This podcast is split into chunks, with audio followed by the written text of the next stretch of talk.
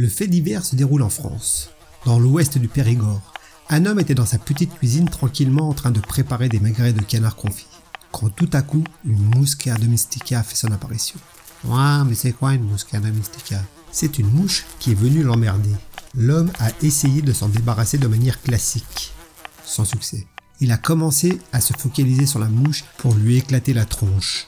À la main, dans un premier temps, puis avec tout ce qui lui tombait sous la main dans un deuxième temps. Couteau, cuillère en bois, louche, fouet, etc. Mais l'adversaire était coriace et vif. Durant la traque de l'insecte, l'homme a accidentellement tourné le bouton du gaz.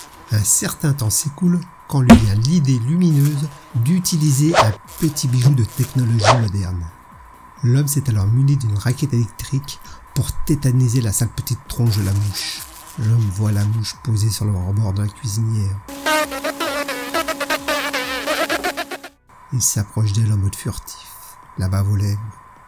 Seulement, avec le temps, une petite poche de gaz s'est formée dans la cuisine. Et quand cette petite poche de gaz a rencontré la petite étincelle de la raquette électrique,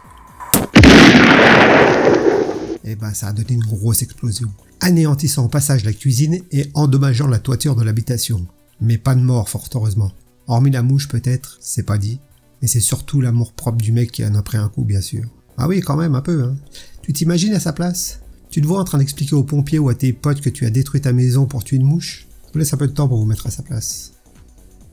Qu'est-ce qu'on peut trouver comme conclusion à ce fait divers? Eh bien, je vais vous le dire. Le gaz, c'est dangereux. Merci d'avoir écouté. Ceci est un communiqué du collectif de défense des plaques à induction. Merci d'avoir passé du temps ma compagnie. N'hésitez pas à liker, laisser un petit commentaire ou vous abonner. Et à bientôt pour de nouvelles aventures.